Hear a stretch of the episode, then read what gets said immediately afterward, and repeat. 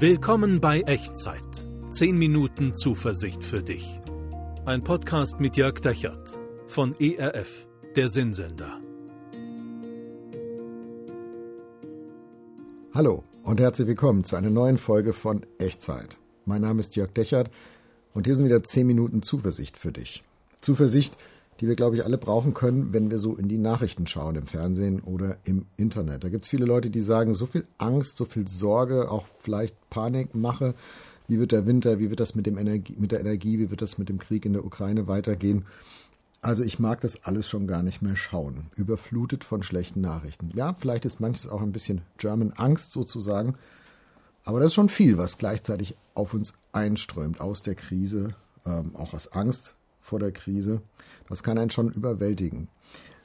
Vielleicht hast du das im persönlichen Umfeld, dass du sagst, das sind gar nicht die Nachrichten, die ich im Fernsehen gucke, aber das, was ich erlebe, gesundheitlich, ich war gerade beim Arzt, das, was ich mit nach Hause gebracht habe an Diagnose, das sind wirklich schlechte Nachrichten. Oder in deinem beruflichen Umfeld oder im gemeindlichen Umfeld, in Beziehungen, in der Familie, mit deinen Kindern, mit deinen Eltern. Das ganze Leben ist voll von von Situationen, wo es passieren kann, dass wir einfach vor einem Berg von schlechten Nachrichten stehen und dann irgendwie damit heraus, dazu herausgefordert sind, mit schlechten Nachrichten gut umgehen zu lernen. Und das würde ich dir heute gerne zeigen ein bisschen und dir Mut machen. Ja, es gibt einen Weg, mit schlechten Nachrichten gut umzugehen.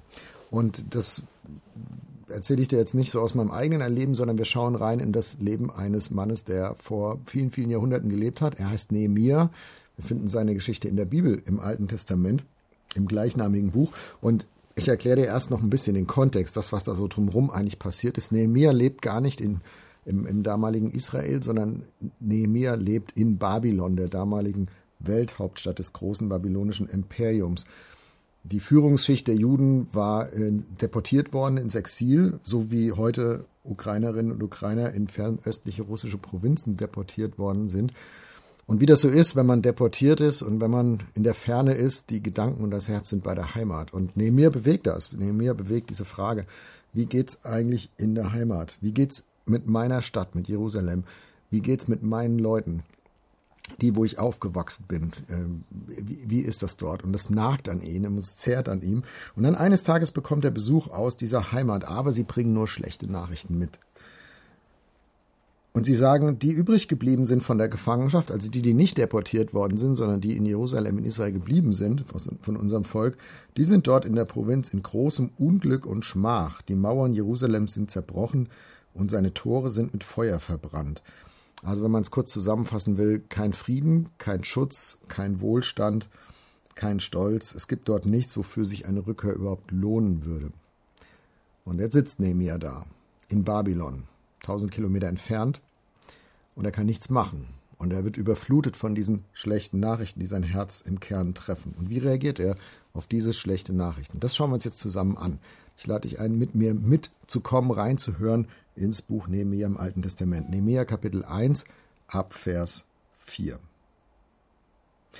Als ich aber diese Worte hörte, setzte ich mich nieder und weinte und trug Leid tagelang und fastete und betete vor dem Gott des Himmels. Ich lese gleich weiter, aber nehmen wir das vielleicht erstmal auseinander. Nehemiah sagt, ich setzte mich. Das heißt, er muss eine Pause machen. Er kann nicht einfach weitermachen mit dem, was er gerade macht. Es haut ihn aus den Socken, es haut ihn aus dem Alltag.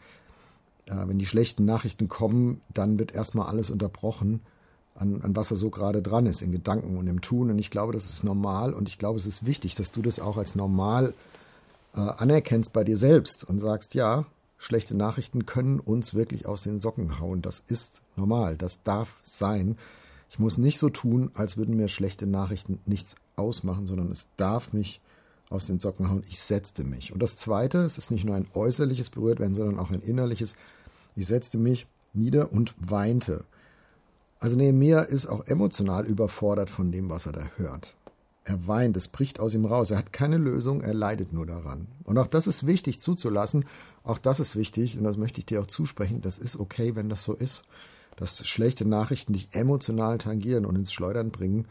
Das ist vielleicht nicht gut und es darf nicht da stehen bleiben, aber es ist erstmal normal. Und es ist auch wichtig, das zuzulassen und nicht Stärke vorzuspielen, wo gar keine ist. Er setzt sich nieder, er weinte und dann heißt es, und ich trug Leid tagelang und fastete. Und jetzt wird Nehemiah sogar aktiv. Ich trug Leid, ich fastete. Also das ist eine Leistung, die da passiert. Nehemiah trägt an etwas. Also jeden Tag, jeden Morgen bis zum Abend. Nehemiah gibt seiner Überforderung mit diesen ganzen schlechten Nachrichten einen, man könnte sagen, eine Struktur, eine äußere Gestalt. Er trägt daran Tag für Tag, er macht etwas damit, auch wenn es noch weit davon entfernt ist, irgendwie eine Lösung zu bringen oder es, dass es ihm emotional besser geht, aber es wird aktiv, er tut etwas, er trägt daran. Sichtbar für alle um ihn herum, aber auch sichtbar für ihn selbst. Und das möchte ich einfach sagen, wenn du gerade an irgendeiner schlechten Nachricht schwer tragen musst, das ist okay, dass das so ist und es ist ein guter nächster Schritt daran zu tragen. Und vielleicht ist das sogar eine ganze Zeit lang. Wir wissen nicht bei Nehemiah, wie lange das gedauert hat, aber er sagt, ich trug Leid und fastete. Also er geht in diesen Modus rein mit seinem ganzen Alltag. Ja, jetzt ist das das Thema. Und jetzt trage ich daran und ich trage schwer daran, ich leide daran. Und es ist das bestimmte Thema und das ist jetzt erstmal so. Und es darf auch jetzt im Moment erstmal so sein. Also, das möchte ich dir zusprechen, wenn du gerade an etwas schwer trägst. Ja, das ist ein Schritt zur Verarbeitung. Wichtig ist, dass wir nicht bei diesem Schritt dann stehen bleiben, denn das schaffst du nicht auf Dauer, und das schaffe ich auch nicht auf Dauer, unter einer Last stehen zu bleiben, äh, wochenlang, monatelang, jahrelang, ohne dass da irgendwas vorwärts geht. Schwer tragen ist ein Schritt zur Verarbeitung, aber es muss auch irgendwo hingetragen werden, es muss irgendwo hin sich entwickeln. Und bei Nehemiah können wir das so ein bisschen aus der Distanz verfolgen, wie sich das weiterentwickelt hat. Wohin geht er? Nehemiah geht zu Gott. Er betet. Nächster Vers, Vers 5. Ach Herr, Gott des Himmels, du großer und schrecklicher Gott, der der Held den Bund und die Treue denen, die ihn lieben und die seine Gebote halten. Ich weiß nicht, ob du Gott schon mal so angesprochen hast. Ich glaube, ich habe das noch nie gemacht, äh, so zu beten. Du großer und schrecklicher Gott, hat Luther das äh, übersetzt ins Deutsche. Das klingt so ein bisschen zum Fürchten, aber das ist hier gar nicht gemeint sondern Nehemiah macht sich eigentlich selbst klar in diesem Gebet erstmal, mit wem rede ich hier eigentlich? Und Gott ist nicht so mein Buddy von nebenan oder der auch so hilflos daneben steht, sondern Gott ist groß und schrecklich. Das macht sich Nehemiah klar.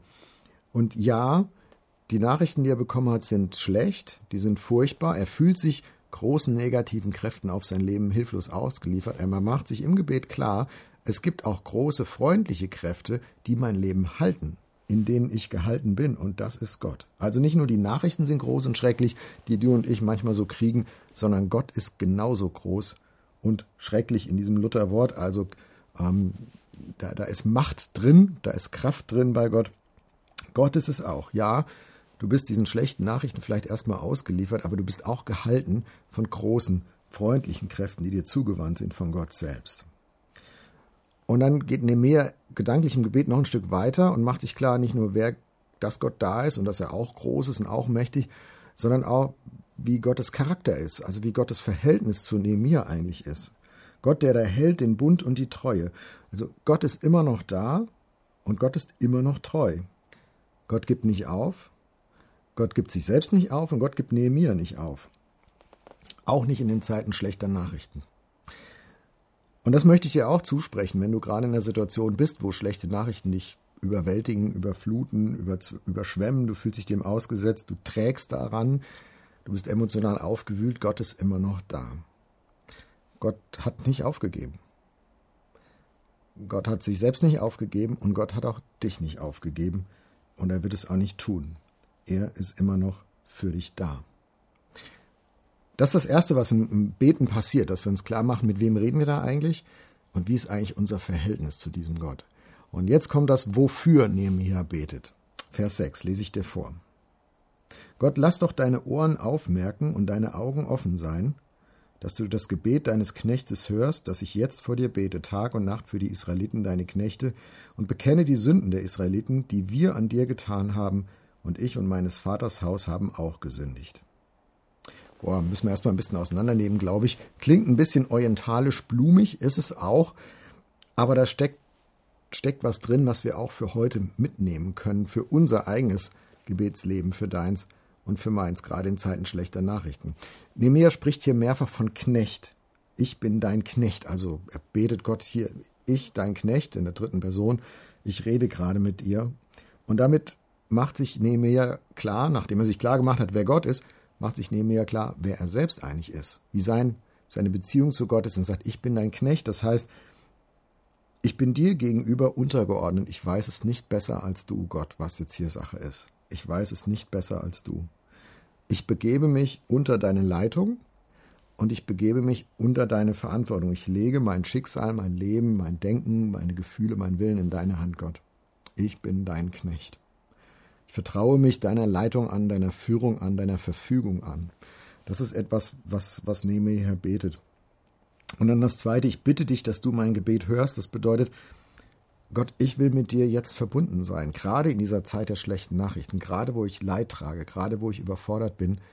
Ich möchte, dass der Kanal zwischen dir und mir offen bleibt, offen ist. Gott, höre mein Gebet. Du sollst wissen, was ich denke, was ich fühle, wo ich zornig bin, wo ich wütend bin, wo ich hilflos bin, ängstlich, frustriert. Gott, schau mir ins Herz. Ich glaube, das ist eines der besten Gebete, die du beten kannst, wenn du gerade von schlechten Nachrichten überflutet wirst. Gott, schau mir genau jetzt gerade ins Herz, gerade in diesen Tagen, in diesen Wochen ist mir das wichtig, dass der Kanal zu dir offen bleibt. Gott, schau mir jetzt ins Herz. Und das Dritte, was er betet, auch ich und meines Vaters Haus haben gesündigt ich will gar nicht jetzt das ganze Fass aufmachen und mit dir darüber nachdenken, was da im Vorfeld alles passiert ist vor der babylonischen Gefangenschaft. Bemerkenswert finde ich vor allem diesen Punkt, dass Nehemia sich damit runterstellt. Auch ich und meines Vaters Haus. Nehemia macht sich selber klar und er bekennt das Gott auch in diesem Gebet, ich stehe nicht abseits. Ich bin hier nicht in der Beobachterposition. Ich bin hier kein Schiedsrichter, sondern ich begebe mich mit darunter, was auch immer da passiert, Gott, was auch immer du gerade vorhast, wo auch immer die Reise hingeht, ich bin Teil dieser Geschichte. Ich bin sozusagen mitgefangen, mitgehangen und ich will das auch. Und ich stehe dazu. Und ich nehme mich selbst da nicht aus und ich nehme mich da nicht raus. Und sollte die Israeliten da in Jerusalem eine Mitverantwortung tragen an dem, was da passiert ist und wie sie heute leben müssen, dann will ich mich da nicht vornehm raushalten und auf Distanz halten, sondern will ich sagen, ja, zu diesem Volk gehöre ich auch. Ich lasse zu, dass Gott auch mich mit in Frage stellt. Ich denke, wenn du gerade von schlechten Nachrichten überfordert bist, dann ist das wahrscheinlich das Letzte, was du willst, dass Gott dich auch noch in Frage stellt. Also wenn es dir so geht wie mir, dann willst du in diesen Momenten eigentlich eher Zuspruch, Ermutigung, ähm, dass Gott dir auf die Schulter klopft, dass Gott dich in den Arm nimmt. Und das tut Gott auch alles. Und trotzdem steckt da eine Chance drin, sich auch in Zeiten schlechter Nachrichten selbst was sagen zu lassen von Gott. Und sich nicht davon auszunehmen, dass Gott auch in Frage stellt. Auch das hinterfragt, was du und ich, was wir schon immer über uns gedacht haben, was wir schon immer über das Leben angenommen haben, über Gott angenommen haben, über diese Welt so gedacht haben.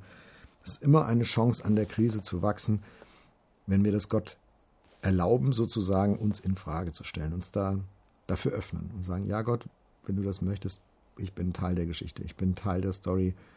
Du darfst mich auch in Frage stellen. Zeig mir, was du mir zeigen willst, damit etwas Neues entsteht. Und weißt du, manchmal durch dieses Infragestellen, das fühlt sich immer so bedrohlich an, weil da eine vermeintliche Sicherheit wackelt, aber da steckt eine Riesenchance drin, dass Gott nämlich etwas Neues schafft. In dir, für dich und manchmal vielleicht sogar durch dich. Mitten in den schlechten Nachrichten. Kannst du dir das vorstellen? Nehemiah konnte sich's wahrscheinlich nicht vorstellen, aber ihm ist es auch passiert und das möchte ich dir zum Schluss dieser Folge auch noch zeigen. Vers 11. Er betet nämlich Nehemiah weiter. Ich springe jetzt ein paar Verse nach vorne. Vers 11. Und lass es deinem Knecht heute gelingen und gib ihm Gnade vor diesem Mann. Und bisher ist gar nicht klar, wer soll dieser Mann sein. Er taucht ja einfach so aus dem Nichts auf. Also gib ihm Gnade vor diesem Mann. Denn ich war des Königs Mundschenk. Also den Spoiler habe ich mir für jetzt aufgehoben, habe ich dir nicht von Anfang an verraten. Wenn du die Geschichte schon kennst aus der Bibel, dann wusstest du das schon die ganze Zeit. Nehemiah war nicht irgendwer am Hof in Babylon, sondern der Mundschenk des Königs. Also ein Promi in der Gefangenschaft. Mundschenk, das war eine absolute Vertrauensperson. Das war der Zugang zur Macht, in diesem Fall zur feindlichen Macht, zur Macht des Eroberers, zur Macht des Königs von Babylon. Und in dieser Position der Macht und aus diesem Gebet heraus, aus dem Tragen an den schlechten Nachrichten, aus der emotionalen Betroffenheit, aus dem sich selbst mit reingeben, sich selbst auch in Frage stellen lassen, wächst in mir ein Entschluss, ich unternehme was. Also nach all dem emotionalen Schock und dem Leidtragen und dem Gebet und dem Kanal zu offen halten und sich selbst hinterfragen lassen, wird Nehemiah jetzt offen dafür zu sagen, Gott, wenn ich etwas tun kann, dann will ich etwas tun. Wenn du mich an diese Stelle hier manövriert hast, so nah am Hof des Königs, für etwas, was jetzt helfen kann, dann bin ich am Start. Dann, dann will ich auch was tun. Mitten in dieser unübersichtlichen Situation. Und er bleibt dabei abhängig von anderen und von Gott auch. Gib mir Gnade, betet er. Also er ist vom König abhängig und letztlich auch von Gott. Nehemiah wird dadurch nicht zum Herr der Umstände, dass er etwas tut. Das denken wir manchmal, wenn wir so in Aktivismus ausbrechen, gerade in leidvollen Situationen, denken wir so, jetzt haben wir endlich was im Griff und können was steuern. Nehemiah wächst dahin und entwickelt sich dahin und ringt sich dazu durch. Und er weiß auch, wenn ich jetzt etwas tue, tue ich das in Abhängigkeit von Gott. Ich kann jetzt nicht hier über mein Schicksal frei verfügen. Aber ich bin auch nicht nur Opfer. Aber ich bin auch nicht nur Opfer. Und weißt du, das finde ich gerade in Zeiten schlechter Nachrichten ganz, ganz wichtigen Punkt, an dem ich dir wünsche, dass du hinkommst. Und für mich wünsche ich mir das auch.